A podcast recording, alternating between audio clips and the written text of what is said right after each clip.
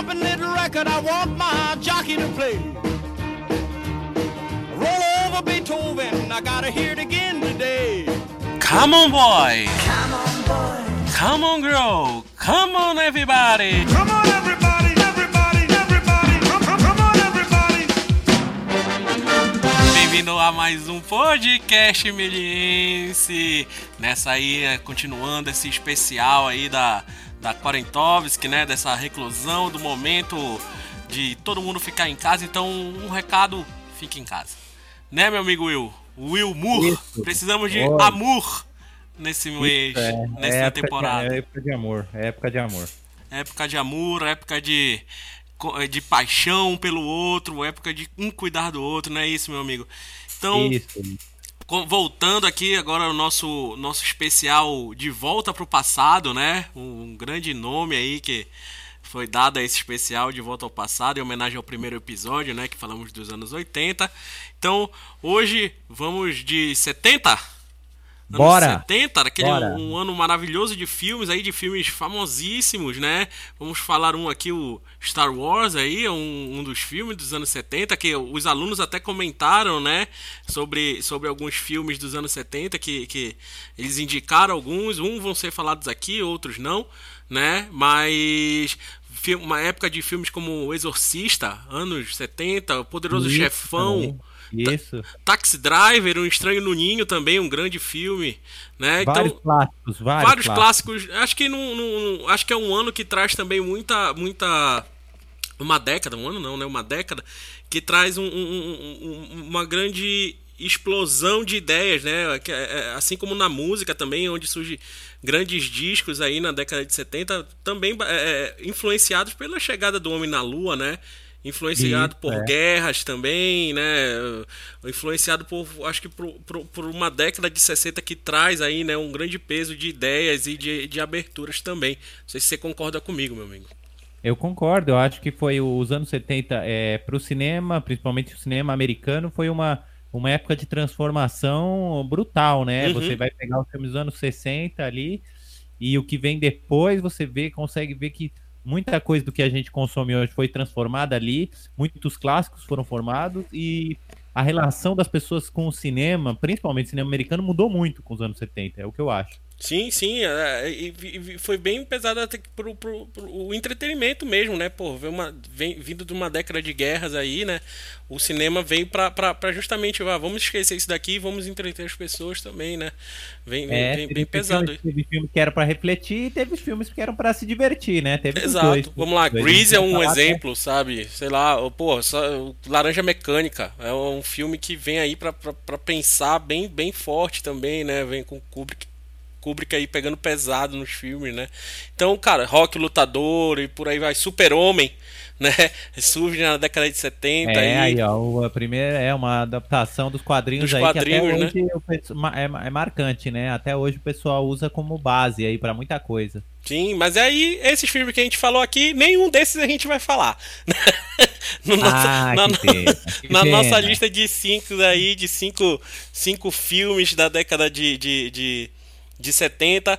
Então, vamos, vamos dar o start a essa, Vamos, a essa vamos. grande Então, década. Como que a gente escolheu esses filmes? Eu- eu- os filmes que eu escolhi, vou falar um pouco do- dos filmes que eu escolhi. Acho que você pode falar um, Sim, um pouco do seu falar. critério.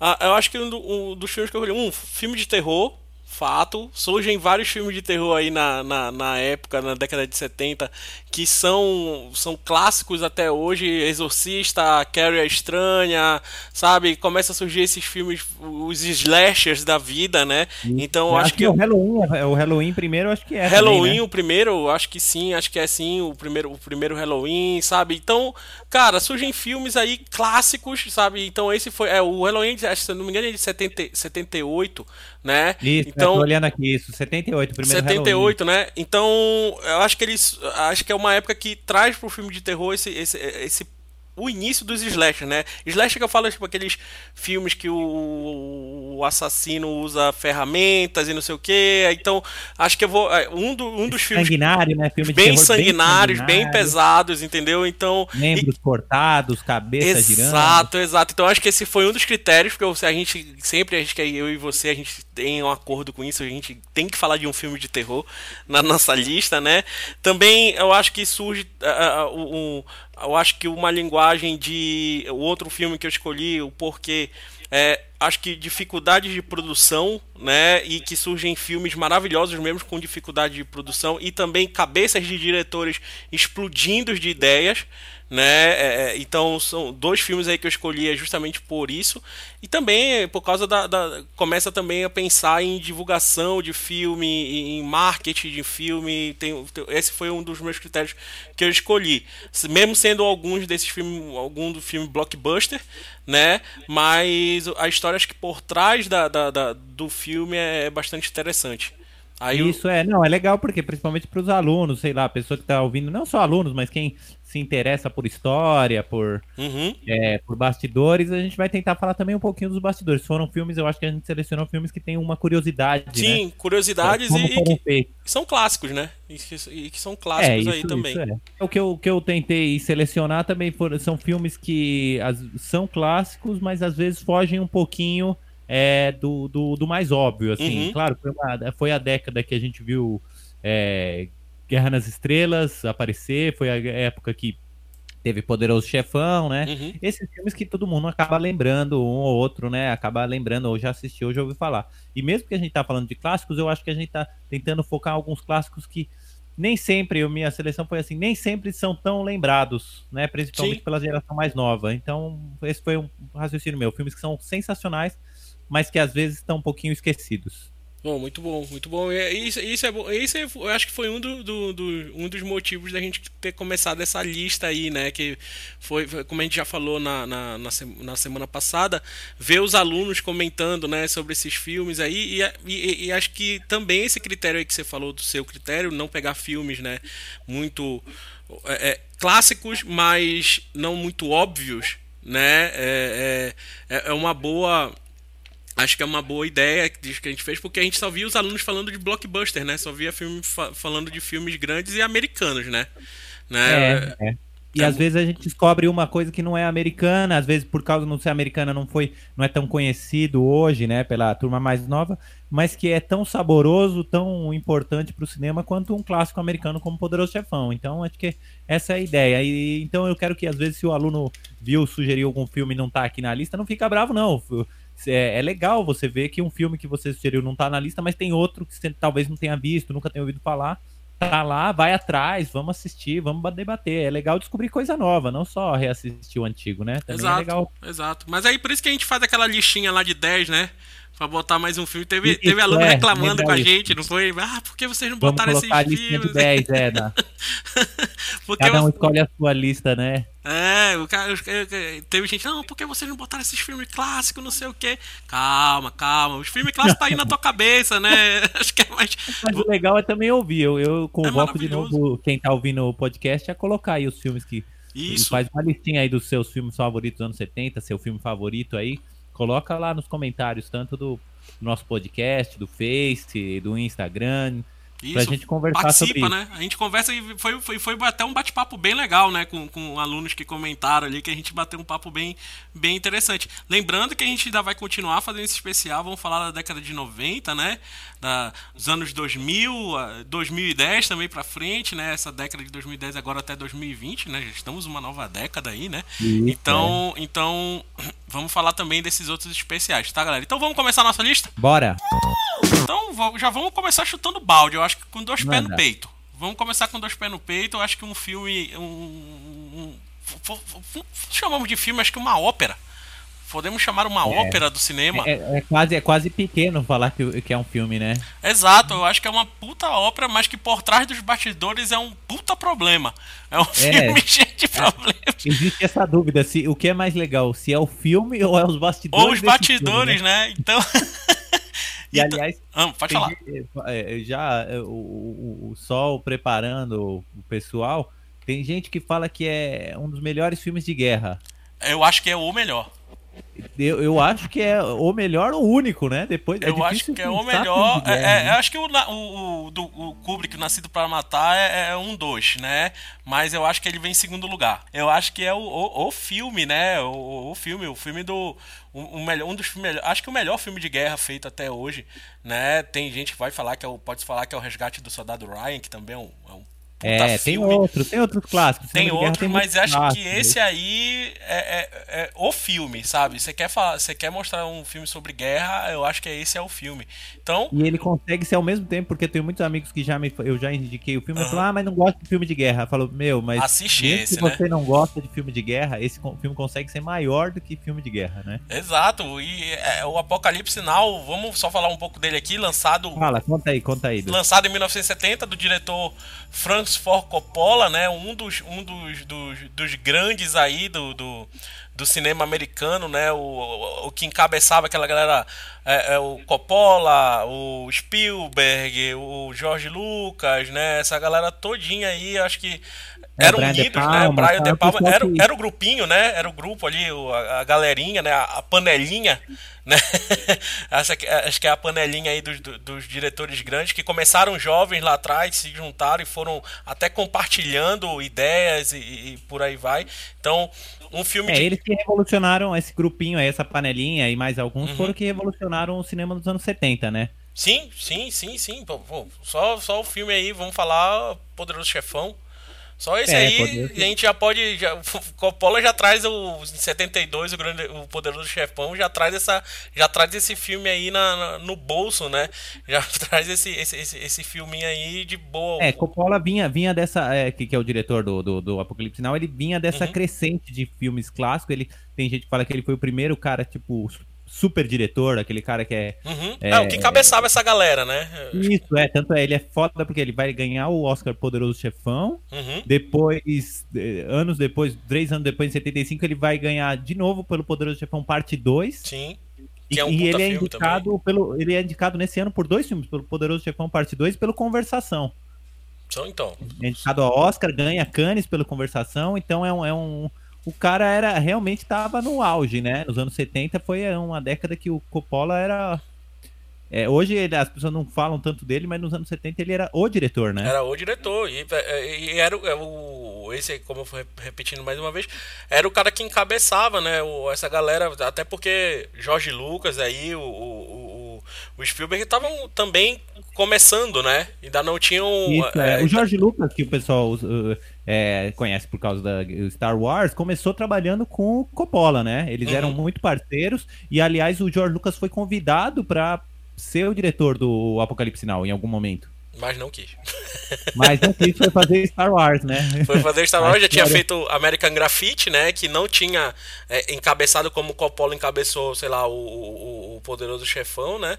Mas logo depois o, o, Jorge Lucas lança uma série fraca aí que ninguém conhece, né? É, aí, aí a, a história, cada um vai pra um lado. É louco pensar, né? Que o George Lucas quase dirigiu uh, Apocalipse Now. Aliás, fa- vamos falar aí, então, o que, que é o Apocalipse Now? Pra quem nunca assistiu, deu uma. Então, um pra quem nunca aí. assistiu o Apocalipse Now, é, é- é a história do, do- do- É no Vietnã, se passa no Vietnã, né?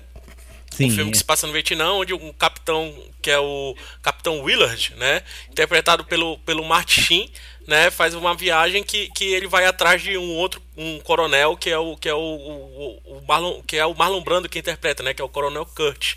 Tá? Então é um filme bem dessa, dessa, dessa busca, desse embate e do problema também que acontece.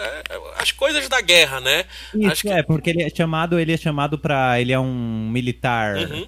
é, vamos dizer, feroz, né? Uhum. O Capitão Willard, o personagem principal do nosso filme. E ele tá numa loucura, assim. Ele já foi pro Vietnã, já voltou pra casa, Sim. separou da esposa. O filme começa nesse momento, que o cara tá Sim. bem malucão. é bem uma piração dele, né? Uhum. Hã? É bem uma piração dele o filme Ele também, tá né? nessa piração e tal, e aí ele é convocado. Eles falam assim: o exército fala, meu, ó, tem uma missão pra você, você tá meio louco, eu vou te dar uma missão. A missão é você encontrar esse coronel que ficou maluco Uhum. e acabar com o exército dele, porque o cara tá só. O cara agora é independente. É um coronel que tá no norte do Vietnã, na região lá do Cam... próximo ao Camboja, e o Camboja, cara uhum. tá. é, sei lá, tá, tá, tá decidindo por conta própria. Ele Tá largou o exército. tudo. É, e aí o, a- o filme acompanha a jornada do capitão em direção ao coronel para ver. E aí ele vai atravessando o Vietnã e vai encontrando mil e uma coisas que você vai se confundindo. Você vai pensando, meu, o que eu tô vendo é real ou o cara tá ficando maluco? Porque Exato. tem tanta coisa louca que ele encontra no caminho, né? A edição do filme trabalha muito isso, né? A piração da cabeça do, do, do, do capitão, né? Durante essa viagem e o que que, é, o que que aquela guerra tá fazendo com ele também, né? Tem a cena É. lá, a clássica cena que ele tá dentro do quarto pirando, né? Que ele dá um soco no espelho, aí ele começa a raciocinar um monte de coisa, umas pirações. Sei, va- vamos falar de bastidores aí, que é a cena que, que o próprio Martin soca mesmo de verdade o vidro, né? O Coppola manda ele Sangra mesmo, é. ele sangra mesmo, né? O Coppola manda ele improvisar, né? Manda ele, é, ó, tipo, pira aí, vê- imagina como se tu fosse mesmo o personagem, o que que esse personagem estaria pirando dentro de um quarto, né? Então acontece tudo isso, é, um filme todo, vamos, vamos falar assim, improvisado. Acho que a gente pode falar um filme improvisado do Coppola, uma loucura total É, do Coppola, o- né? a, a força do filme é que, apesar de ser uma super produção, um filme gigantesco, Uhum. ele tem isso de. de- é, ele parece solto, às vezes é, é meio desconfortável, por isso que parece improvisado, e aí acontecem coisas que você sente. Não sei, é, é um filme realmente desses anos 70, dessa experimentação, né? Ele é muito experimental em muitos aspectos. Por isso, talvez eu não sei se todo mundo vai consegue consumir Curtir, ele, né? ele de uma, de uma forma leve. Não é um filme leve, né? Minha esposa mesmo, a gente assistiu e é um filme que ela, ela falou: Meu, é um clássico, é, é sensacional. Ela fala, mas eu não vou reassistir. Sim, é Ela fala, exigiu muito dela o filme. E eu acho que ele é tenso também por causa justamente da produção, né? Da filmagem que, Isso, que, co- comenta aí a produção. que foi que- totalmente caótica, né? É, Eles foram filmar no, no- Puta, como é o nome do país, acho que é no cara? Camboja, não é que eles filmaram? Não, acho que foi na, na- é, foi na Filipinas. É, Ah, é. foi na nas Filipinas porque o ditador de lá facilitou a vida dos caras. Sabe? O ditador. É, Ferdinando Marcos. Ele, ele, ele, ele, ele, ele, ele facilitou a vida dos caras por quê? Dando uma grana, os caras pagando em dólar essa produção. Esse ditador lá da- da- da- das Filipinas, ele pegou e, e- e aceitou gravarem lá. Porque o Coppola tava usando, pensando em usar bombas e não sei o que, então uma galera não tava querendo aceitar isso daí, né? Até porque o filme era polêmico e o filme também é. é- é- o, o roteiro do filme mesmo, o Coppola ele escrevia numa noite anterior a cena do filme que ia ser filmada no dia seguinte. Sabe? É, Como é que Como é que você apresenta para uma produtora um filme que nem o roteiro tá finalizado, sabe? Então muita gente vai pegar e, e- e meio que negar. E aí, então, esse ditador, além de, além de troca de alguns, alguns dólares aí, né? Ele pega e, e libera armamento, helicóptero, sabe? Bombas pro, pro, pro, pro filme acontecer, mas ao mesmo tempo que ele, fa ele facilita a vida do, do, do Coppola e da produção ser feita, ele também tem horas que ele surta e, e, e, e, e, cancela a produção do filme, proíbe a, a produção do filme. Imagina. Caramba, hein? É, uma loucura, hein? É, porque, tipo, além da- de oferecer helicóptero, essas coisas, ele também oferecia a galera do exército das Filipinas. Olha só. E tinha, é, tinha momentos que tava tendo uma guerrilha. Uma guerrilha, uma guerrilha rebelde na Filipinas e esse exército tinha que sair do, do, do set de filmagem doideira, é. e combater Não, essa guerra. Imagina. É, isso, o filme, o filme ele, é, ele tem uma força, uma potência, né? Que é isso. Você assiste o filme, você vê ali que eles estão na selva mesmo. Uhum. Quando você vê helicóptero, você vê que são helicópteros reais, não é maquete, não é Sim. efeito de computador, não é, efe- é truque de câmera. Ele, ele, ele, ele respira essa realidade, né? É um filme chocante, né? Não, é, é tenso demais. Então, agora, é, imagina você com uma equipe, sabe? Sei lá, uma equipe acho que de mais ou menos umas mil pessoas, sabe? Esperando de braços cruzados a guerra acabar lá das Filipinas pros, pros combatentes voltarem. Doideira. Que doideira. É doideira, cara, sabe? Tipo, E até, a- esse, esse e outros casos eu acho que tem naquele documentário, né? Tem. O documentário do, que conta a história do o, o making off, né? Do, é The Hearts of Darkness, né? Acho que alguma coisa Isso, assim. é, Hearts of Darkness, acho que é. é de, no- é, é de 91 esse documentário. Acho que vale muito a pena todo mundo assistir, sabe? Porque conta bem esses bastidores. É, é, é, é, é um puta filme, mas ao mesmo tempo é um puta filme tenso, né? E eu acho que muito disso, do reflexo do, do que foi essa tensão do, do, da filmagem, tá no filme. Né? Porque é, os atores também vão refletir na sua atuação, tá puto, sabe? Tá com raiva, né? É, é, tá, tá, tá, tá, tá, tá chateado com a filmagem, tá com raiva, e isso vai pra tela. Sabe? Isso É. vai totalmente pra tela e isso torna um puta filme também. O, o- Tem uma cena, tem uma cena, você fala disso, tem uma cena do. é, em que baixa um helicóptero e Uhum. sai o personagem que é o cowboy do Robert Duval. Uhum. E aí tá- o helicóptero tava girando, tem um monte de fumaça em cena, e o personagem principal do Martin Sheen, do Capitão Willard, ele tá abaixado. O ator fala que, meu, eu tava abaixado mesmo, de medo De daquela verdade, né? helicóptero. Ele falou que era um helicóptero real, tava jogando eh, fumaça e caco de vidro pra tudo quanto é lado. Ele falou, mano, eu tô assustadíssimo naquela cena. É bizarro, é bizarro. É, é- é tipo, aparece na, na, na tela isso. É, é muito doido. É. muito doido. Outra coisa que também tem aí no filme que eu acho excepcional, que é, é uma coisa que eu uso em aula, é uma referência que eu uso em aula, de, o editor do filme é o Walter Murch, né? Que é, eu acho que é, o, é, o, é, o, é, é um dos, um dos teóricos mais mais impressionantes do, da montagem no cinema. essenciais pra qualquer um, né? Sim, eu, eu uso o livro dele, né? O, o Piscar de Olhos, é, é, como base na- na- na- nas aulas de edição, sabe? Eu acho que é um, do, é, é uma, é um dos filmes que, em termos de edição, né? De, de piração, de tudo isso, de, de, de, de uma, uma montagem bem feita, eu acho que, que vale muito a pena também assistir pra por isso, pela montagem, né? Até pelas Aliás, dificuldades. né? isso, é. A gente, podia, aliás, a gente podia fazer um programa inteiro só sobre Apocalipse Now, né? Porque Sim, é um sim, filme que, que tem mil. Se eu colocar na internet também, vídeo no YouTube, é, pessoas tentando entender o filme, todo o simbolismo, que tem muito simbólico e tal. Mas uma coisa que eu queria falar do filme, você Uhum. falou da edição, né? E Apocalipse Now te- é, foi muito marcante na minha vida, porque foi a primeira vez que eu entendi a importância de um diretor de cinema. Sério. Olha que legal. Porque eu, eu era, quando eu era adolescente ali, sei lá, 13, 14 anos, eu era viciado em filme de guerra, né? Aí eu peguei Platoon, é, na, é, Nascido pra Matar, todos os filmes eu fui alugando na locadora, em VHS, Uhum. colocando, né?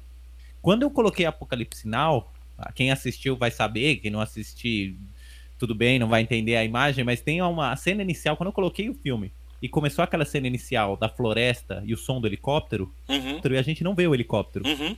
aquela tomada me fez entender o que é o diretor de cinema, porque até então eu falei, caramba, alguém pegou, colocou a câmera nessa posição pra filmar essa floresta e a Pegou gente só som. ouviu o helicóptero. Uhum. Caramba, isso é cinema. Eu entendi ali o que era, o que era direção, o que era edição, o que era o poder da sugestão no cinema, né? Sim, Porque eu é. não vejo helicóptero. Todos os outros filmes mostravam helicóptero, nessa cena não. A cena lá do, do que ele que vai entrando no quarto, aquela, aquela sobreposição de cenas, né? Do, do Martin dentro do quarto lá em Saigon e tal.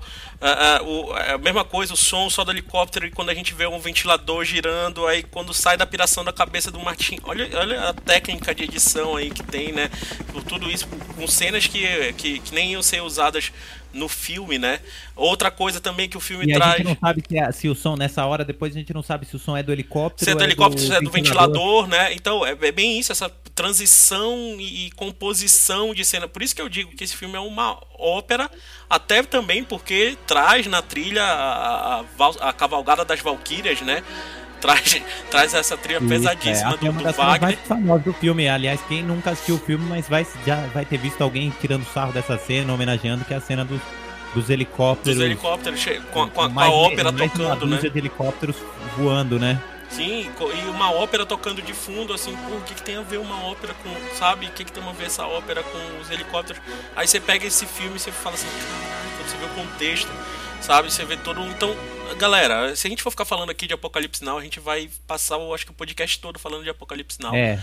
Então- Não, falando de Apocalipse Now, depois das versões de Apocalipse Now, tem muita coisa. Vamos, Tem muita vamos coisa. Pro próximo, Vamos pro próximo, não- porque senão assistam, assistam o filme, sabe? Assista, Assistam- falar com nós, se E, quiser e comentar. venham com a comentar gente. conosco, porque acho que é uma, é uma puta aula, tanto de edição, mas também uma, uma- acho que é uma puta aula de, de- Não vou dizer de produção, porque foi um caos, sabe? Mas É, não façam isso, não né? façam isso, programem-se, pré-produção é tudo, sabe? É, não vão pelo mais fácil, eu acho que o Coppola acabou caindo nessa do pelo mais, ah, tipo, lá das Filipinas e acabou indo pelo mais barato e, e acabou se ferrando por causa disso, acabou demorando mais ainda, mas é uma puta aula de filme, é uma ópera, é uma ópera de filme, sabe? É é- a verdade é isso.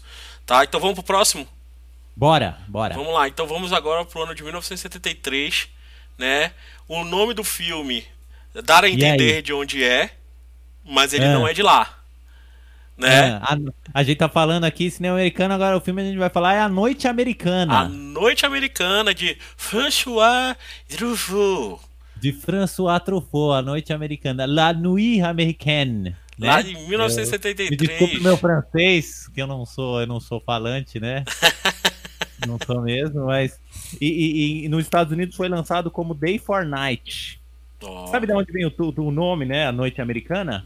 Do. do posso, posso falar aqui? Eu acho que eu, tô- eu, Pode, acho que eu posso acertar. Da, da luz. Isso. Da luz isso, azul, isso. da Que que lua, é? do Explica luar. aí, Explica aí, que que você, A Noite vai Americana é explicar. aquele luar falso, né? Aonde tecnicamente é filmado de dia e na correção de cor você bota um azulado, né? Como se fosse a luz do luar, no, no- aquele luar forte, entre aspas, a, lu- a luz do luar. É, é um né? truque, é um truque É o um cinema, truque o de- cinema, o cinema usava muito antigamente, né? Filmes dos anos 60, Uhum. 50, até. Que é isso, você não tem como ter- você não tem uma câmera que consegue filmar à noite, você filma à tarde Sim, e aí você conserta na luz Com a pra- correção, exato. Mas tudo é à tarde, então é um truque, né? A noite americana é um truque. É exatamente inglês, um truque. Fortnite. o e que até o e até que é o que o filme trata, né? Então, e aí o filme, o filme não é, não é americano, o filme é um filme francês, Uhum. François Truffaut, e o filme trata a história do filme, o porquê do título, que a história do filme trata a filmagem Uhum. de um filme na França que usa vários truques. O filme usa vários truques. E aí a brincadeira do filme, você falou do Apocalipse Now, do making off do Apocalipse Now, Uhum. o Noite Americana é um filme de ficção, mas que conta os bastidores, é, é ficção, né? Mas conta Sim. os bastidores de uma filmagem de um filme na França. Só que é um filme bem B, né? É um filme bem trash que eles Um estão filme fazendo. dentro do filme, né? É?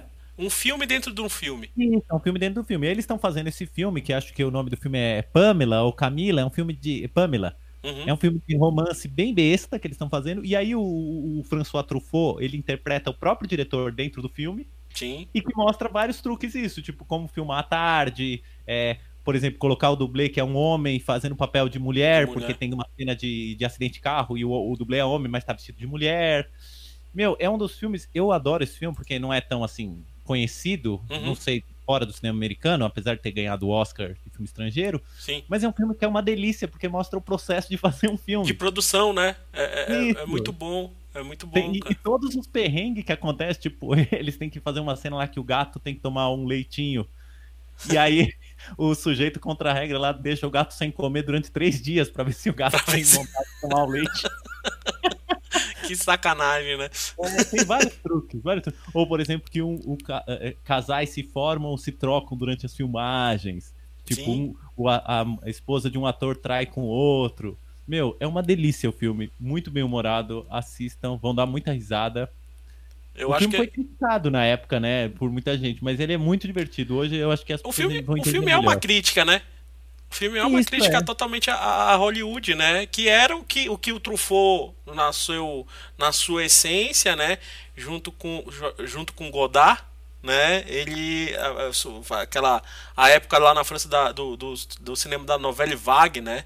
Que é o, o grupo de, de críticos, cineastas, estudantes, que eram contra totalmente o, o, o cinema americano, né? Eles falavam, É, chamavam o, o cinema o americano cinema, de o bicho. cinema comercial, eles achavam que o cinema poderia ser arte. Eles eram a favor do cinema que o Hitchcock tinha é, produzido, né? Uhum. Sim. Um cinema assim, que é um pouco mais profundo. E aí o Truffaut ele faz esse filme que é um pouco uma tiração de sarro desses filmes, é, entre aspas, mais bestas. Uhum. Só que eu, eu sinto que é, é ao mesmo tempo uma tiração de sarro, mas também um elogio. Que é tipo assim, quando você tá fazendo um filme, você é tão apaixonado pelo filme, que mesmo Sim. um filme besta é divertido de fazer. Verdade. Tem, tem uma, tem uma hora do, do filme, aliás, que ele, eu adoro essa sequência, que é quando o Truffaut tá falando, né? Ele, quanto diretor, mas personagem do filme, ele fala assim: quando você começa um filme, você acha que é, é que nem começar uma, uma viagem de, é, de diligência no meio do oeste. Você acha que vai ser uma ótima viagem. Aí ele fala: no meio da viagem, você só quer chegar vivo do outro lado. E é o que E é engraçado é que os nossos alunos passam, né? Total, não. A Vou- gente que faz, quem faz animação passa a mesma coisa. Passa a no- mesma no- coisa, com né? cenário. Mas isso, quando você começa, parece que vai ser uma delícia. Vai ser sensacional. É tudo No lindo, né? negócio, fala, pelo amor de Deus, acaba, não quero.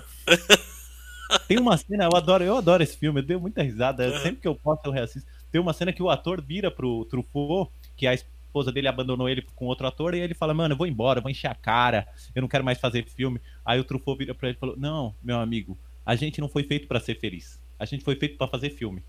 Pronto. Tá aí, tá aí. a- Eu acho que essa é a, acho que essa é a frase, né, Pra quem faz filme É. e quem gosta Assim- de fazer filme, né? É, não, esse daí, esse filme, você vai rir da, da própria desgraça. É, é um reflexo, né? Nada mais É. que um reflexo. Cara, então é outro filme aí da nossa lista. Você quer falar mais coisa dele? Não, não é isso. Eu acho, eu acho que é isso. Ele influenciou muito o, o- quem assistir. Não sei se seus alunos conhecem o Wes Anderson. Sim, devem O conhecer. diretor, né, o Wes Anderson, ele, ele foi muito influenciado pelo Truffaut. Às vezes a gente não vai conhecer o Truffaut, as pessoas não vão assistir o Truffaut, mas quando assistirem o Truffaut depois de ver o Wes Anderson, vai perceber que ele tem o mesmo senso de humor. Que é esse senso de humor meio Uhum. estranho. Você não sabe se você está numa comédia ou se você está num drama. Sim. Porque às Verdade. vezes um personagem morre e ninguém chora no filme. Acho que você fala, isso é uma comédia? É um drama? É. o, o pessoal deve conhecer muito do, do Wes Anderson, o pessoal da faculdade aí deve conhecer muito do Fantástico Senhor Raposo, né? Sim, do Fantástico Senhor Raposo. Ele é o que, aliás, diretor, produtor, roteirista. Oi? Grande Hotel É, Budapeste também. animação. O Senhor Raposo, aliás, ele usa é, a música tema do Noite Americana na trilha sonora. Tem a música do Noite Americana no, na trilha sonora do Senhor Raposo. Falando, falando em Truffaut, é, eu passo isso para meus alunos, e, e que a gente falou esse negócio da novela vague também, de Hollywood. Tem Sim. um, tem um livro que eu acho que é, acho que é essencial para quem gosta de cinema, para quem gosta de montagem, para quem gosta de produção em geral de cinema e direção. Leiam Hitchcock e Truffaut. Isso, sensacional. sensacional. Leiam Hitchcock e Truffaut, que é, é isso que você falou, né? Eles gostavam do cinema arte e acabam. acabam é, o pessoal da Novela Vague também traz, tra- fala muito do, do, do Hitchcock, né? E tem essa entrevista do Hitchcock com Truffaut. Né? Do Truffaut com o Hitchcock, na verdade. Então. É que eles ficam analisando, o Truffaut era um grande admirador do Hitchcock. Fica analisando os filmes do filme, né? Hitchcock, exatamente, e com Hitchcock, o próprio, né? O próprio É. Hitchcock ali é, falando dos filmes. Então, acho que quem gosta de. A gente já falou de filmes de terror aí, de filme de suspense, e quem gosta de produzir, acho que, que cinema, né? Acho que, que vale a pena ter esse livro aí na, na, na cabeceira, sabe? Eu Demais, acho que é um demais. puta livro de produção, um puta livro de montagem, um puta livro de linguagem né, cinematográfica, já que a gente já está falando de Truffaut aqui. Então, e, e é bom que a gente vai falando, ah, vai dando outras sugestões de coisa, não só o filme da lista. Assistam, assi- assistam não, né? Leiam, leiam o livro, o Hitchcock, o Hitchcock. Truffaut. Tá? Acho que deve ter na cultura, deve ter na. Peça online, É. não sai Ou, de ou melhor, na- na- é, procura no estante virtual, compra num sebo que. Compra num sebo, boa. Ajuda, ajuda nessa época aí de, de panela vírus, ajuda o pequeno O vendedor de pequeno. livros. né? Verdade, boa, maravilhoso. Bela dica. Bela dica, é isso mesmo. E Bora aí, vamos pro próximo? Aí, Portela? Vamos nessa, Vamos vamos, pro nessa, próximo. vamos correr, vamos nessa. Vamos correr. Não pode sair de casa, correr parado. Então, É, correr. o próximo filme que a gente vai comentar aqui, agora vem. Agora vem. E aí? Os é o mais assustador da história do cinema? Eu acho que um dos mais enganadores, um dos mais baratos e um dos melhores. Posso falar, É. posso falar isso. Então vamos falar agora. E um, acho que um do mais, das, das franquias que, que deram mais certo de filme de terror, que é, É. o Massacre da Serra Elétrica, né? O Massacre da Serra O Elétrica. original, a gente vai falar O do original, vamos falar do de 1974. Tem outras versões aí do Massacre da Serra Elétrica, tem Eu continuações. acho, tem mil e uma versões. Mil e Tem uma versões, eu do, acho do Massacre da Serra Elétrica do que filme de terror na história do cinema. Sim, sim, e lançado lançado em, em 1900 é, 1974, tá? É, é um filme pesadíssimo, pesadíssimo de terror, maravilhoso e filme, opa, um, de- um grande detalhe, um filme independente, tá? Um filme independente de é, dinheiro tirado do bolso do próprio diretor, sabe? Dos produtores, do diretor, tirando do dinheiro do bolso. E, e, cara, é, é, todo utilizou-se de uma, de uma mentira que eu acho que todo filme é uma mentira, né? É, todo filme é uma mentira e ele se utilizou de uma mentira de falar que aquela história existia. É, O começo do filme ele, ele tem aquele, aquela introdução que ele fala essa Exato. história é real. E Ah, isso eu lembro de eu assistir isso bombar. daí, como me arrepiou esse começo aí, essa narração. do Exato, exato. Isso fez o filme bombar, cara. Isso fez o filme ir lá pra cima. O, o, o, o diretor que é o, que é o Toby Hooper, que é também o diretor do Poltergeist, tá? Logo depois que, Isso, que Fez foi. alguns outros filmes de terror, é. Os mais famosos acho que é esse e o Poltergeist. E o Poltergeist, que é produzido por Steven Spielberg, né? Dirigido pelo, pelo, pelo, pelo, pelo Toby Hooper. Cara, ele, ele se utilizou disso justamente por isso. Cara, eu, eu tenho um filme independente. Eu tenho um filme que, que, que eu fui filmei em poucos dias, né? Os caras filmaram, passavam horas filmando. Se quem assistiu, acho que o filme quem assistiu o filme sabe da cena do, do jantar, né? Da família lá, que foi uma cena filmada em 27 horas. Caramba, hein? É surreal. Mas foi E filmado é- em 27 horas porque o cara quer economizar a grana de, de aluguel de equipamento.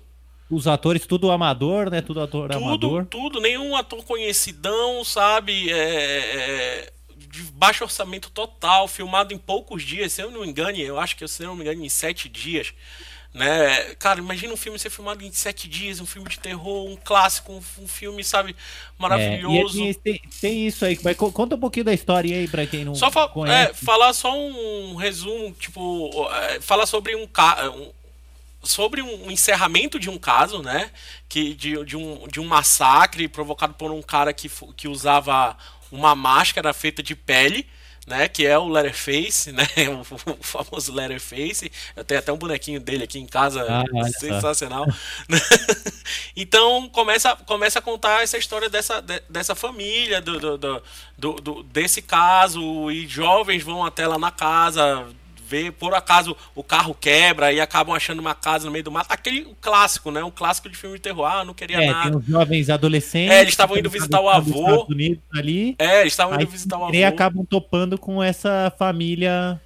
que tinha que teve esse caso aí, né? Então, Isso, é. e são aí, atacados pelo filme seria real, seria real. Sim, e essa família uma família tranquila de canibais, né?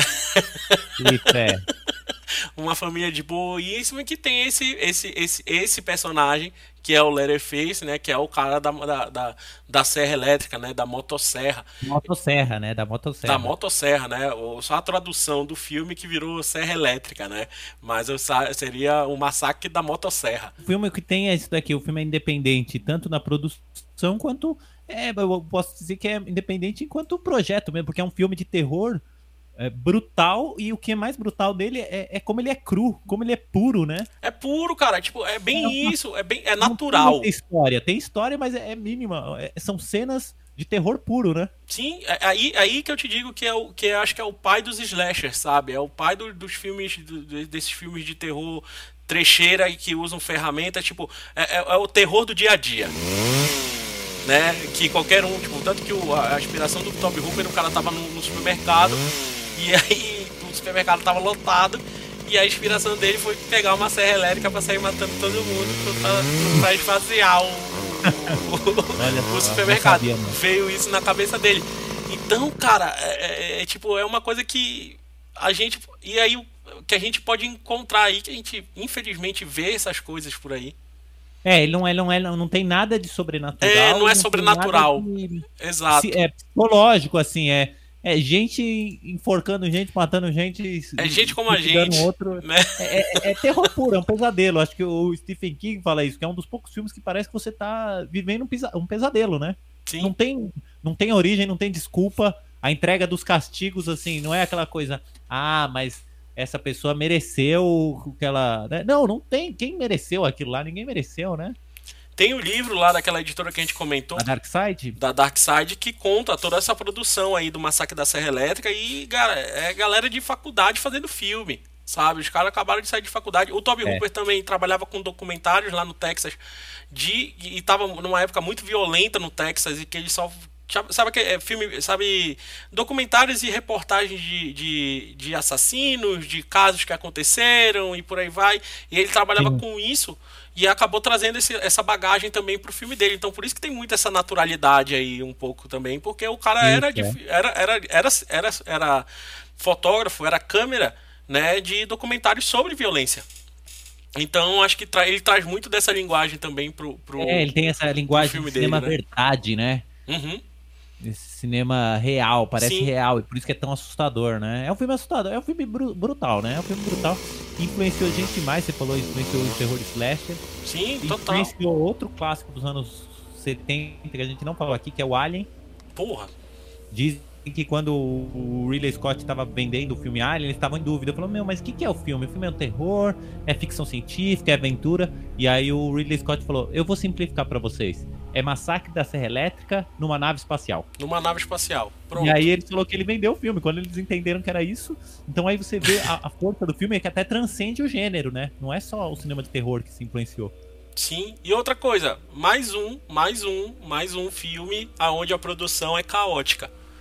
Né? Por causa da baixa verba, tipo, atores putos, sabe? Atores com raiva, problemas na- na- da- da- com a equipe, sabe? É, é, tudo isso é, é, é, influencia também na tela, sabe? Então vai ter momentos que a, que a atriz que é, que é, que é interpretada, que é, acho, que é a, acho que é a Sally, né? O nome da, da A personagem. Kelly é o personagem É a rainha do grito, né? A rainha virou a rainha do grito no cinema, que ela tá puta, ela tá botando pra fora toda a raiva dela ali, né? toda a raiva dela pra, pra fora durante as cenas que ela tá gritando, sabe? Isso, é. Então, é, é, atores, atores fazendo estrelismo, né? E que, que são atores que nem estão nem, nem, nem, nem aí, né? Nem, nem são a, a atores foda. potência, a potência que a você falou aí do filme ser pobre, é, você vê que às vezes não a, a gente quando vai fazer filme, desenho animado, essas coisas, ou os alunos, fala, pô, mas eu não tenho as condições necessárias, mas as condições que você tem produzem então resultado no filme. O Toby Hopper depois ele vai fazer o Massacre da Serra Elétrica 2 Uhum. com muito dinheiro e o filme é uma baita de uma bobagem, né? Exato, não tem o mesmo peso que o primeiro, né? Tem o peso desse esse, essa falta de recursos aí, né? Uhum. Acontece isso muito em cinema de terror, aliás, tem muito disso. Você vai ter grandes clássicos aí, o, o Massacre da Serra Elétrica, o Noite dos Mortos Vivos, o Bruxa de Blair. São filmes é, paupérrimos, né? Super pobres, feitos ali no, no gargalo. E aí você fala, caramba, são clássicos que toda, eh, toda essa, essa falta de recurso, essa vontade de fazer um filme estão na tela. Quando você assiste o filme, você fala, mano, que filme violento, que filme brutal, né? É, pesa de outra coisa que, que, que a gente pode destacar aí no filme, acho que é a parte de som, sabe? A, a parte de, de, de música e de, de efeitos sonoros, eu acho que foi é uma, acho que é uma outra coisa que, que pode, a gente pode levantar, levantar e não, acho que gloriar aí, no, vangloriar aí no filme. Uma coisa, cara, a, a música, a trilha da, da, da do filme, é, o- que é uma música tensa pra caralho. Os sons são gravados dentro de um de um de um, de um açougue, de um abatedouro de animais. Então são Caramba. sons escutados dentro de um abatedouro de animais, tipo puta eco de ferros batendo, sabe, de pancadas também acho que, que, que também ele brincando com, com, com aquele som de terror né com grave com agudo ele dando, arranhando metal é, arranhando guitarra violino distorcendo tudo. Eu acho que ele dá muita intensidade também nos sons sabe? No, no- nos sons naturais ele dá uma ênfase grande tipo nas batidas sabe? Na- nas porradas de martelo da serra sabe? Acho que, que, que é bem os, o- o- os barulhos de, de, de corrente, sabe, de ferro. Então acho que essa a, a edição de som, sabe, desse filme, e tanto de trilha quanto do, do, do- do- do- do- dos efeitos sonoros é muito bem trabalhado nesse filme. Então, tipo, é, fa- é- é- é o famoso pensar, cara, tá, beleza. Eu tenho um filme que tem, que tem pouca verba, né? Posso ter problemas, mas eu quero dar uma potência nesse filme também com som né? Tem que trabalhar direitinho esse som. Então o, o- próprio, o próprio diretor, né? Mais o, o editor de som que trabalharam, trabalhou junto. O, o próprio diretor fez o som do filme também. É, é, é, é sensacional. Então vale a pena é, botar não é uma ele atenção. não tinha recursos que ele não foi capaz Que não vai de- fazer qualquer coisa, É. entendeu? E também não vai gastar uma grana. Sabe? Tipo. Ele, Não, é uma aula aí pra, pra gente, né? Aprender. Às vezes os recursos não estão aliados à qualidade, né? Sim. Às vezes a falta de recursos te força. O Carpenter, que foi o diretor que a gente falou Uhum. semana passada, ele tem uma frase que ele diz isso. Ele fala: quando você tem falta de recursos, você é obrigado a ser criativo. Exato. Eu acho que é por isso que, um, que, que o, a gente, o, o brasileiro, né, eh, se destaca muito lá fora. Porque, porra, a gente tem pouco recurso aqui pra trabalhar com audiovisual, né? E, porra, quando a gente vai pra um lugar que a gente tem recursos a rodo, a gente Sim. dá show, né? a verdade é essa. Então, acho que isso é, é mais um- uma coisa que vale a pena ler o livro pra ver esse trabalho aí de como fazer um filme independente com, com pouco. E outra, o cara lançou um filme independente, né? Totalmente com pouca verba, se a gente vai falar assim, acho que, se eu não me engano, acho que uns cento e poucos mil, sabe? É, o filme custou e arrecadou milhões, É. sabe? Tipo, arrecadou milhões. Entendeu? Arrecadou milhões, foi, influ- influenciou todo mundo. É um pouco a história do cinema de terror antes e depois, né? Exato, então, sabe, tipo, mesmo sendo com pouca verba, ele, ele, ele consegue. Se o filme é bem contado, ele, ele, ele arrecada público, sabe? Não, não, nem falando só de grana, mas arrecadando público. Entendeu? Isso é, isso é. Só mais uma coisa do filme aqui, né? é, com mais uma curiosidade do filme, desse peso que o filme foi foi foi foi deu, deu foi tão grande.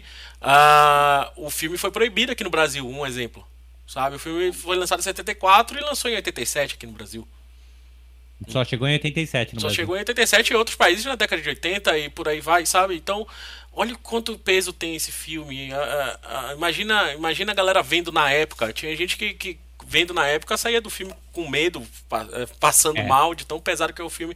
Eu E é engraçado que é o filme, por mais que a gente tá falando que é pesado, ele não é tão sanguinário quanto os filmes que copiaram ele. né? Exato, exato. Ele, eu acho que é o- é tem muito do terror do, do, do psicológico também, né? Mais um aí que. Mais um filme que trabalha bem o terror psicológico, É, desse do, a gente do vê, o filme, susto, assim, né? quando você vê o gancho, você já imagina a pessoa sendo pendurada no gancho. Mas o Exato, filme às vezes tipo, nem mostra a pessoa sendo Ou pendurada. você Só que imagina que de onde vem aquele cara, né? Ele pode vir de qualquer lugar, isso eles trabalham bastante no filme, né? Os jump scares aí da, da, da vida.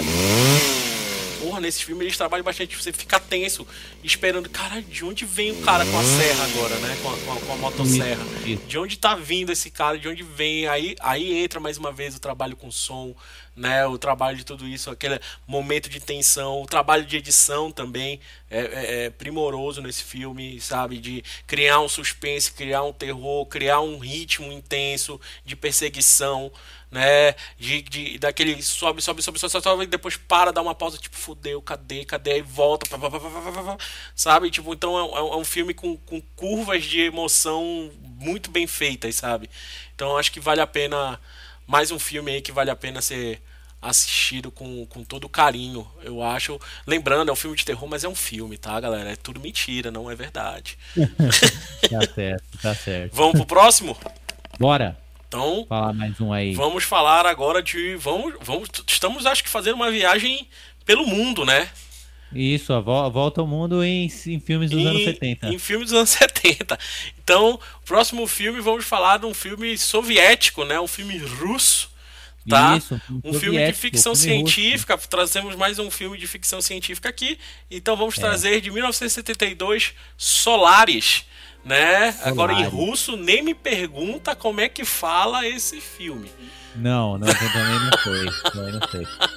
É um drama em ficção científica, né? O, o É, Solaris. chamar de ficção científica talvez até é, talvez confunda espectador uma afronta? começar a assistir, né, o filme, talvez. Mas é, é intitulado como uma ficção científica, né? Um drama É, ele científica. é, ele, ele, ele tem, tem, tem aspectos, tem aspectos. A, a questão assim, Solaris é um filme, como você disse, 72, Uhum. dirigido pelo Andrei Tarkovsky. Tarkovsky. E a, a história, vou dar um resumo para a história pra quem não conhece. A história é um, o- no futuro a humanidade é, tem uma base no planeta Solaris. Uhum. Só que as pessoas dessa base do planeta, a- as pesquisas científicas não estão evoluindo no planeta e tem um ou outro relato de gente pirando. Quem tá nessa base pirou.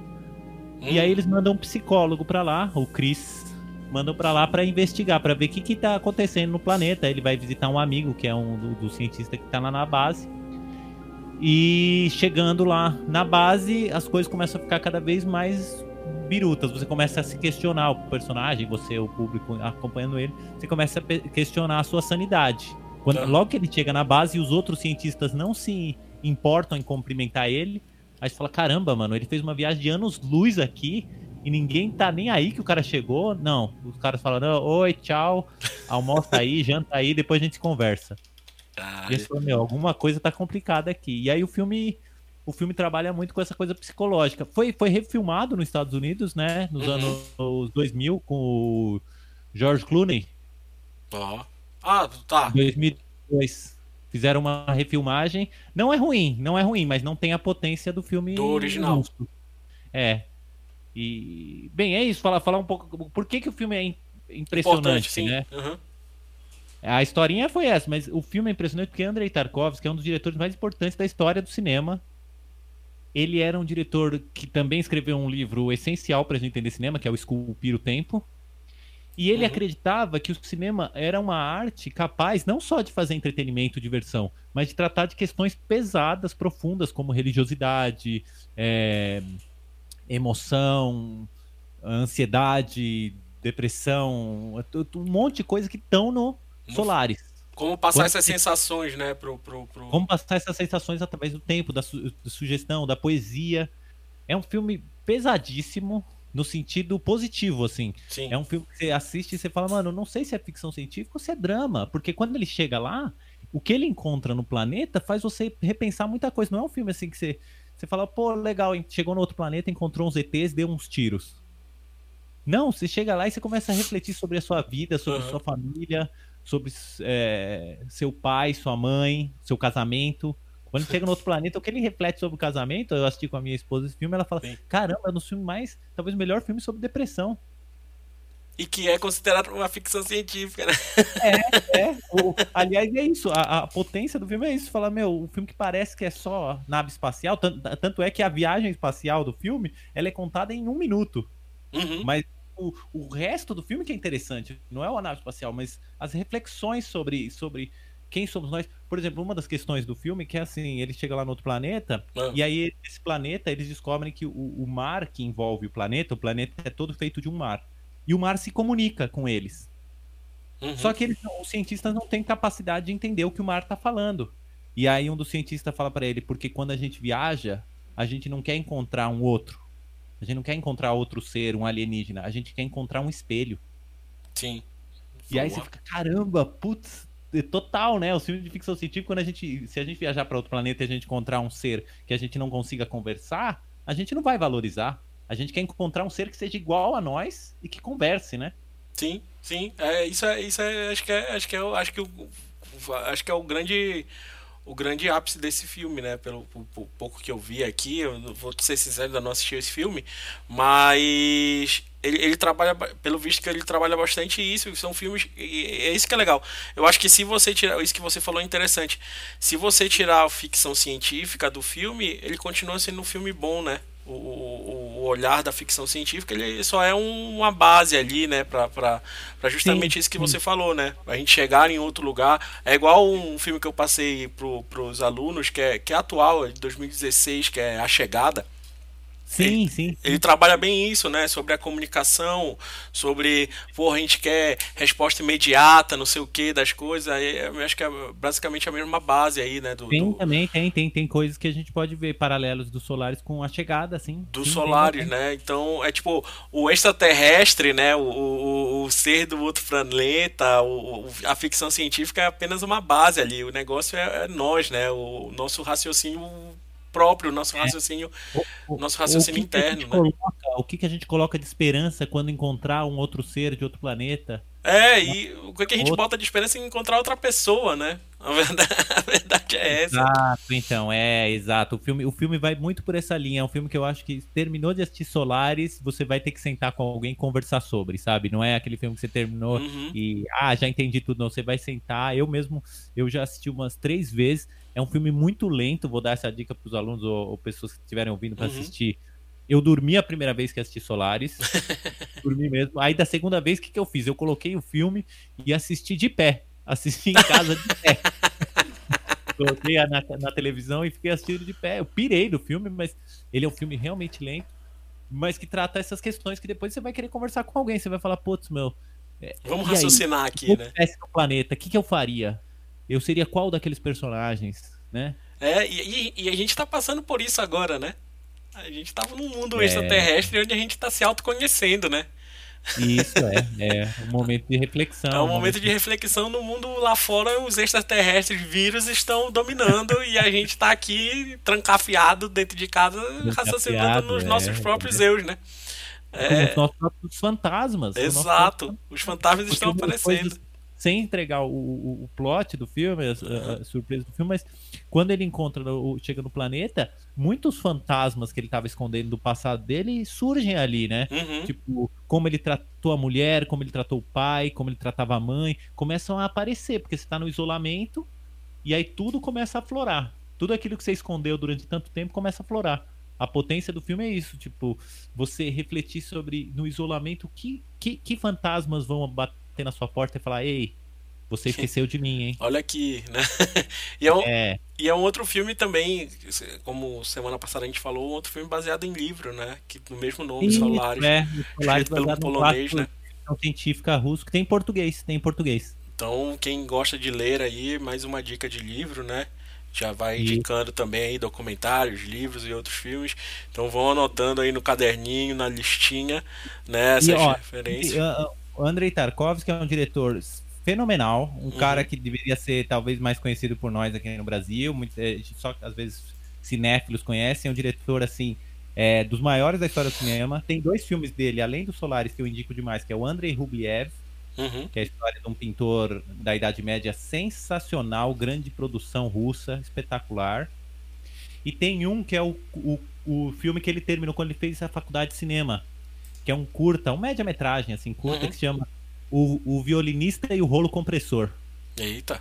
Meu, é uma delícia esse filme sobre um menino que faz amizade com um cara que dirige o rolo compressor. Assistam, é muito engraçado, muito doce, um filme de infantil, assim, muito gostoso de assistir. Tem, acho que tem um filme dele, que eu não me engano, é, é- é Nostalgia. Nostalgia já é um filme após o é Solaris. pós já. Solaris, né? Que é, que é, Esse já não- Ah, que é meio italiano. É, é- é, os dois últimos filmes dele, ele foi, ele foi, ele saiu, se exilou da, da União Soviética, Aham. tava com vontade de fazer filme, e os dois últimos, o Nostalgia e o agora não me lembro o filme seguinte dele. Ah. O nome me fugiu aqui. É o Sacrifício. São já filmes que ele fez com produção italiana. Não sim. são os meus favoritos. Eu acho que eles não têm a potência dos filmes soviéticos, talvez porque ele tá trabalhando fora de casa, né?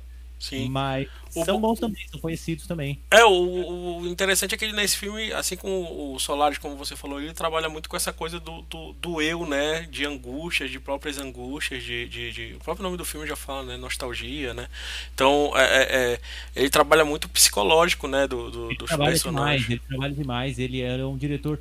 É, é muito forte, é muito potente quando você assiste o filme dele. Tem um, um dos filmes dele, o, Espelho, que ele faz depois do Solaris, Uhum. que ele reconstruiu a casa do avô dele, do avô Hum. e da avó. E ele morou durante a casa, durante a produção do filme. Ele forçou todo mundo a morar naquela casa e filmar como se fosse a infância dele. Mas ele, ele forçou eles, aquilo que você fala sobre a experiência do filme. Ele falou: Meu, já que eu vou contar a história sobre a minha mãe, sobre o meu avô, sobre a minha família, eu vou reconstruir a casa igual que eu lembro e a gente vai morar nela pra filmar ela. Então é um Pronto. filme muito potente, que você fala, caramba, esse cara, ele tá, ele, como eu disse, ele para ele cinema não é só entretenimento não. Cinema a gente tá falando, vamos, vamos realmente é, é papo sério aqui, né? Sim, é, é, é experiência, né? Acho que a- e essa experiência vai, vai refletir na, na, na, na tela, né? A verdade Vai é essa. Vai refletir demais. O, o livro dele é muito bacana, que ele discute um pouco as, as experiências dele e essas é, as coisas que ele acredita, os filmes que ele gosta. É muito bacana. É um filme, um livro bem bacana para os estudantes aí de cinema e de edição. E para curiosos, né? Isso. Então, vale muito a pena. Vamos pro próximo? Pro Bora. último? Foi. Então, vamos pro último, acho que vamos fechar com, com, com um blockbuster dos grandes aí, mas que, que também traz uma, uma puta linguagem, eu acho, pra mim. Uh, acho que foi, esse foi uma escolha minha, acho que sua também, né? Se, se a gente Sim, a- concordou aí. Sim, sim. Entramos eu, em acordo aí nessa, nessa lista. Vol- Volta e meia a gente, eu acabo falando desse filme, volta e meia. E eu acho que eu falo toda. Tudo praticamente, não só, da, da- não só do filme, quanto do, do, do diretor, né? Mais uma vez a gente vai citar o nome dele. Não tem como fugir desse cara de jeito nenhum na década de 70, na década de 80, 90 também, não tem como fugir muito, mas acho que da década de Eu acho um 70 dos grandes, um dos grandes contadores de história do, do, do século XX aí, né? Sim, um sim. que ajudou a gente a contar história no século XX. Exato, é exatamente isso e que trabalhou bastante em, em como saber como ganhar dinheiro com filme, sabe? Como, como você gasta- ganhar bastante dinheiro com filmes e como também influenciar bem o público e como ser um, um- um- como posso falar assim, um, um cara que sabe ganhar dinheiro com cinema. É, o, o que eu sinto é que muita gente foda. acaba criticando ele e o, o pessoal que inventou o cinema de pipoca, o cinema Uhum. comercial, o cinema de entretenimento que a Uhum. gente entende hoje. Mas é assim, é, é, é que nem criticar quando você come um hambúrguer mal feito. O problema não foi. Não é é, assim. Não é um hambúrguer, é que É quem um fez, né? É, quem fez o hambúrguer. Exato, exatamente isso. Então vamos falar, acho que do clássico aí, acho que todo mundo já, já ouviu de alguma forma, ou já viu, ouviu de alguma forma esse filme. Vamos falar de Tubarão, né? Do glorioso Tubarão. Steven Spielberg aí, lançado em 1975, né? Dirigido por Spielberg. Eu acho que, hum, falando do filme, é- é- é- eu acho que é um puta aula de edição de como, como trabalhar um personagem, mesmo que esse personagem não apareça na tela. Isso. Sabe? Eu acho que é uma aula de, de, de, de, de edição, tá? É, editado p- p- pela Verna Fields, que era a, a, a, a- a editora do, do, do, do, do Spielberg, né? E, cara, é como você esconder problemas e, e contar esse roteiro do- da melhor maneira possível em, em formato de imagem, sabe? É, é, é sensacional. Trilha sonora, acho que todo mundo lembra, né? O personagem é a trilha sonora, sabe? O personagem é o que menos aparece, mas é o que dá mais medo, sabe? De tanto, de tanto que, que esse filme, de tanto que conseguiu passar uma, uma, uma sensação tão forte de medo que, porra, esse filme foi lançado no verão, cara. É o filme que inventa, é o filme que inventa o filme de verão, né? É, o- é o filme de, de, de férias de verão e que tira todo mundo da praia no verão. É, porque naquela época não tinha essa, tipo, ah, vai fazer um filme no verão, meu, mas o pessoal tá curtindo a praia, tá É, andando. vamos- tipo, vamos- vai pro cinema? Vamos, vamos divertir aqui a galera, o filme de verão, né? Aquele filme de férias, não sei o que. Ele fez um filme de férias, mas com terror. E que tirou todo mundo, todo mundo, todo mundo da, da, da, da, da, da, da- da praia por causa do medo do tubarão. Sabe? E onde o tubarão nem aparecia direito na tela. É o famoso. O próprio Spielberg fala, né, no, no documentário, que é o. No documentário dele em outros documentários, que ele fala que é o grande cocô branco, né? Que- É, que na tela que na tela o tubarão parecia um, um bonecão tosco né mó trabalho pra filmar o bagulho né mó, mó trabalho pra filmar e na edição é o que ele menos aparece né é, é bizarro né bizarro isso daí mas por isso que eu digo que é uma puta aula de edição uma puta aula de som também porque é isso mesmo com é, é- é resolver problema na edição sabe? Eu acho que é resolver Isso, problema é, na montagem, resolver problema na sonorização. E também acho que é uma grande aula de. de- é um filme que. É um dos primeiros filmes a ter um, um- um ter um lançamento mundial, né? Ah, não sabia, não sabia. Sim, ele, é- ele é, ele, é- ele é um, um dos primeiros filmes a ter um lançamento mundial, sabe? Não só, não só ali nos Estados Unidos, lançou nos Estados Unidos todo, lançou no mundo também, sabe? É, é- é- é sensacional, entendeu? É, então, vai vai pode- ser um dos filmes que vai construir o, o que a gente entende hoje como cinema de entretenimento, né? Por- É, é muito difícil pensar é, o filme, o, o Tubarão, depois é, Guerra nas Estrelas, são filmes que sim, estruturaram como a gente hoje entende o que é cinema. Se a gente fala cinema, a gente entende a partir do que foi feito depois de Tubarão. Sim. Tanto é que assistir filmes anteriores, a gente assiste e não tem totalmente noção. Porque a gente já sabe que um filme pode fazer o que o Tubarão faz, que é tipo ser um sucesso de público, é, como você disse, lançamento mundial, ser um- uma febre e, é, teenager, né? Adolescente. Sim. Os filmes ali não, não acontecia o que aconteceu com o Tubarão, ou com Guerra nas Estrelas, né? Exato, exato. É, é bem isso. Então eu, eu trouxe esse filme mais pelo, pelo o simbolismo dele, sabe? E também pela. é, Principalmente por causa da. Como, como montador, como editor e como professor de edição. É, é, eu acho que é uma puta aula de, de, de, de montagem, tanto que ele ganhou vários prêmios de montagem, de sonorização, sabe? Tendo também John Williams aí compondo no, no, no, pra trilha do filme. A trilha é o personagem, sabe? Isso, é. Tipo, a Ele- trilha ele- do filme é o trilha- personagem. trilha- você coloca a trilha, você começa já a imaginar quem vai aparecer, né? Uhum, É exatamente. o tema do Tubarão. Dizem que o Spielberg, quando chegou pro. Foi a primeira parceria que ele fez com o John Williams. Quando Uhum. ele chegou pra ele, tava animadíssimo pra trabalhar com o John Williams, que já era um, um músico respeitado. E aí o John Williams deu a trilha dele, né? O. Dan, dan, dan, dan, dan, Uhum. dan, no pianinho, né? Tocou no piano. E o, o Spielberg, a primeira, não gostou. Ele falou: Mano, eu pedi um baita compositor o cara me deu um tema que eu poderia ter composto. Exato, tipo, com poucas notinhas ali. pra ter batido essas duas teclas no piano, eu poderia ter feito.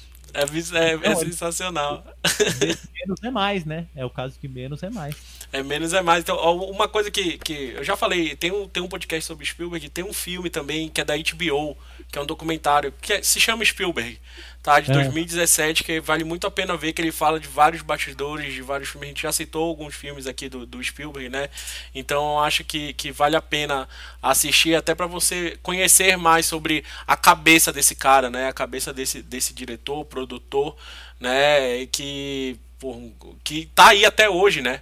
Tá aí até, até, até hoje Sim, com. sim, ele ainda manda muito na, na indústria. Ainda né? manda muito na indústria. Não sei se com a mesma força, né? Do, do, do- de antigamente, que ele era o cara, né? Ele, Jorge Lucas, todo mundo. Esses eram os caras de Hollywood, sabe? Mas, cara, é, com esse filme aí, ele foi.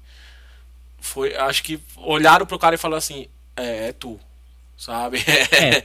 tu Foi- é o foi- cara. foi, eh, na época ele ficou bravo que ele não foi indicado a Oscar, essas coisas, porque ele achou que, meu, eu. É, é como dizem, eu engoli Hollywood, vomitei de volta, engoli de novo, e Aham. vocês não me deram nenhum prêmio, né? É, ele não ganhou como diretor, né? Nem, mas o Tubarão em si ganhou o prêmio como trilha sonora, mixagem Sim. de som e edição, né? Isso, isso ele, esse ele ganhou o Tubarão, mas ele não ganhou como diretor, né? O, o- o Oscar, né? Ele não ganhou o Oscar como diretor. Acho que ele foi, vai ganhar o como diretor, ele acho que ele não ganhou, né? Como, como, Ele como- só foi ganhar no Lista de Schindler, que aí também É. hum, os caras já tinham esnobado ele por tantos anos, né, que não dava mais, né? Uhum, mas virou, ele era o, o- mas ele era o diretor, né? A verdade é Aí, essa. aliás, do, do Oscar, só uma coisa, a gente fala muito do Oscar, desses prêmios, e muitas vezes o filme que vira um clássico não é aquele que ganha o Oscar, ou não é, É, acho que é só, só uma, uma base ali de premiação, Eu né? sempre eu falo isso quando a gente falou, comentou do Apocalipse Now, eu tipo, o Apocalipse Now não ganhou o Oscar no ano do Apocalipse Now. E aí você Uhum. fala, mano, que filme que tinha pra bater o, o Apocalipse Now? É impossível. Exato, Nem- exato. Nem se 2001 tivesse concorrido no mesmo ano, ia bater. E aí não ganha. Aí você- então você vê que às vezes o que é clássico, o que é importante, ou pra nós, ou pro público, ou até pela história do cinema, na época não tem às vezes o reconhecimento que merece, né? Sim, sim, é isso. É, eu acho que não é base. A verdade é Não é essa. base, né? é, não é base. É, não, não, não é base nenhuma. Outra, é, mais um filme aí, a gente hoje citou filmes e filmes que tiveram problema de produção. Mais um filme que teve problema de produção pra caramba aí, né? Do- tipo, os caras tinham é, um X dias pela. A Universal deu X dias pra eles filmarem, né? Porra, triplicou o número desses dias, sabe? Acho que era 50 dias pra filmarem, virou mais de cento e poucos dias de filmagem por causa de problemas, principalmente, principal- principalmente por causa de, de do, do, do- próprio tubarão, né? E aí demorou, demorou, demorou, vai lá na edição e tira tudo, né? né? É, é, é aquilo, tem uma frase que eu gosto muito de um escritor chamado Walter Kerr, que é escritor fala sobre cinema, teatro, e ele fala assim: quanto menos coisa você colocar na tela, mais coisa o público coloca. Sim, Então, quanto menos a, a- gente mostra o tubarão, mais o público coloca os seus medos, né? Mais coloca ele e coloca o tubarão lá em cena. Sim, é isso mesmo. É bizarro, né, cara? É- Eu acho que menos é mais, né? O famoso menos é mais, né? Mas porque a gente assiste filme querendo ver coisas. Então a gente já vê. Você não precisa nem mostrar. Eu já vi. Eu, já, eu como espectador, já preenchi ali. É uma Uhum. coisa que a gente, quanto espectador, a gente tem essa inteligência e quando a gente faz, a gente esquece. Quando a gente é desenhista, roteirista, editor tal, a gente quer mostrar muito. A gente esquece quanto a gente tem que deixar pro público, né? Sim, é isso mesmo. É, a gente vai entregando tanto, entregando. é, Eu tava, eu tava editando até hoje um making off do, de um dos curtas dos alunos que lançou, né? Que vai lançar agora, já lançou. Né, e que é bem isso, né? O, é, aluno, o aluno perceber que, tipo, cara, eu queria explicar tanto pro meu espectador, queria explicar tanto pra ele que o filme tava ficando chato. Né, o filme tava ficando tenso e eu, e eu, e eu lembrei que, que tem uma coisa, eu falo isso pros alunos, lembrem-se que o espectador de vocês não é idiota. Entendeu? Porque se você explicar tanto, eu acho que o filme, se você der tanta informação num filme pro teu espectador, ele vai se sentir idiota. É, ele vai, vai falar por quê? Por por que, que eu tenho que me estressar pra assistir, né? Exato, sabe? Tipo, não, e Porra, porque, mas- tipo, porra, o cara já tá me entregando o filme todo, que filme sem graça. Acaba É. perdendo a graça do filme, né? Acaba perdendo a graça do filme que. que, que acho que é isso que a gente assiste filme pra, pra gente raciocinar, né? E tentar descobrir o que, que aquele filme quer, quer passar pra gente. A gente adora, a gente adora, né? Assistir filme. Eu conto essa história que uma vez eu, eu fui com a minha mãe num festival de cinema independente Uhum. e aí tinha uma cena do filme que a mulher deitava na cama, um curta-metragem lá, e passava a mão na barriga. E a minha mãe virou pra mim e falou: tá grávida. Eu achei sensacional, porque isso explica tudo o que é cinema pra mim. É tipo assim, meu, se num filme você passou a mão na barriga, as pessoas na, na sala de cinema falaram, tá grávida. Uhum. Se você tossiu, tá doente, vai morrer. a gente gosta de tentar adivinhar. Exato, cara, exato. E, e- e- é, é bem isso. Então, é, o Tubarão é isso, cara. É- eu acho que é o, é, eu trouxe ele pra essa lista porque é o, é o que vem, é o, é o- acho que é o filme que inventa a, a, a, a, a expressão blockbuster, né? Porque se a gente for ver o Tubarão em si, né, é um filme, é um filme B, né? Sim. É um sim. totalmente um filme B, mas muito bem montado, muito bem executado na, no- na sua pós. Sabe? Exato, É, eu acho que é isso e acaba se tornando um puta blockbuster e acaba sendo vendido no mundo inteiro, sabe? E faturando milhões e milhões e milhões e milhões, né? Então acho que é por Tem isso. uma- isso daí, e, e fala com as pessoas, se comunica com as pessoas. Você falou do filme B, tem Uhum. uma entrevista que eu vi uma vez do Spielberg que ele fala isso, que ele, quando ele foi fazer Tubarão, que era o grande, primeiro grande filme dele, né? Ele já Uhum. tinha feito outros mais menores. Ele fala que em algum momento ele ficou um pouco frustrado dirigindo aquilo, porque ele falou assim: Meu, eu estudei cinema, eu já vi filme do Akira Kurosawa, do Fellini. Sim. Ele falou: Eu queria fazer um filme tipo de samurai, uma coisa impressionante. Aí falou: Não um tubarão assassino. Filme B, que história B? E aí ele falou: o que eu podia fazer era o melhor que eu pudesse com aquela história. Mas falou, mas na minha cabeça eu teria que fazer outra coisa. Então, é, é, eu- isso daí também é uma lição pra nós, né? Às vezes o que a gente tem que fazer, o, o nosso projeto não é tão legal quanto o projeto que a gente gostaria de fazer. Sim. Mas é, mas é nosso, né? É, mas é nosso, a gente faz o melhor possível. O Spielberg talvez quisesse feito um filme de samurai, mas o que faria ele, Spielberg é o filme Tubarão. É o filme É Tubarão. de Tubarão. Exato. Fechamos? Fechamos então. Fechamos a nossa lista de cinco filmes aí, então só só repetindo aí a, no- a nossa lista, né? Fazendo um resuminho para quem não lembra do- do- do- dos primeiros filmes. Então começamos com Apocalipse Now, né? Fomos para Noite Americana, depois fomos para o Massacre da Serra Elétrica, depois Solares e fechamos agora com o Tubarão. Então tá aí a nosso, É, né? Nossa Essa nossa mostra anos 70 aí, clássicos aí. Exato, os cinco filmes que a gente escolheu para os anos 70 não é o top 5, né, dos anos 70, mas é os nossos filmes dos anos 70, né? É, eu acho que a gente colocou uma lupa em alguns filmes assim que, que são interessantes aí, né? Exato. filmes interessantes aí. E- Exato. E, e lembrar que a gente vai colocar a nossa lista, cada um coloca a sua lista top de 10, né? 10, né? O top 10 anos 70, semana passada a gente colocou o top 10 anos 80, né? É. E agora a gente vai botar os anos 70, então comentem também, participem. Então vamos semana que vem. mandar comentários aí, que, que quais são, qual é o seu filme favorito dos anos 70 e por quê? Exato, muita gente falou do Tubarão, muita gente falou do, do Star Wars, né? Muita gente falou de outros filmes aí, mas a gente deu uma escolhida aí. O Tubarão acho que foi um dos mais comentados aí do, do- É, dos anos 70. contornar, é difícil contornar. Não tem Muita como, né? gente não falou de Noite Americana, assistam e falem da próxima vez. Por favor, Massacre da Serra Elétrica também, por favor, falem. Também, Apocalipse também. Now, assistam. Todos, todos, todos. Assistam todos, que eu Todos. acho que é uma bela Beleza. lista aí de top 5. Então, semana que vem, 90? Vamos? Vamos pros anos 90? Vamos nessa? E aí, então aí boa. aí já era, aí já era. Aí, Aí, vai, ser, é- aí vai ser briga. aí vai ser briga, aí quero ver. Se, se 80 e 70 já foi briga, imagina 90. É, Adolescência aí chegando em peso. Né? é, Nós sugestões, quem estiver ouvindo, manda sugestões de filmes pra gente falar dos anos 90. Beleza, galera? Então vamos ficando por aqui. Um forte abraço, cuidem-se, fiquem em casa, lavem as mãos. E é isso. Vamos lá, vamos seguindo a nossa vida, porque o tempo não para.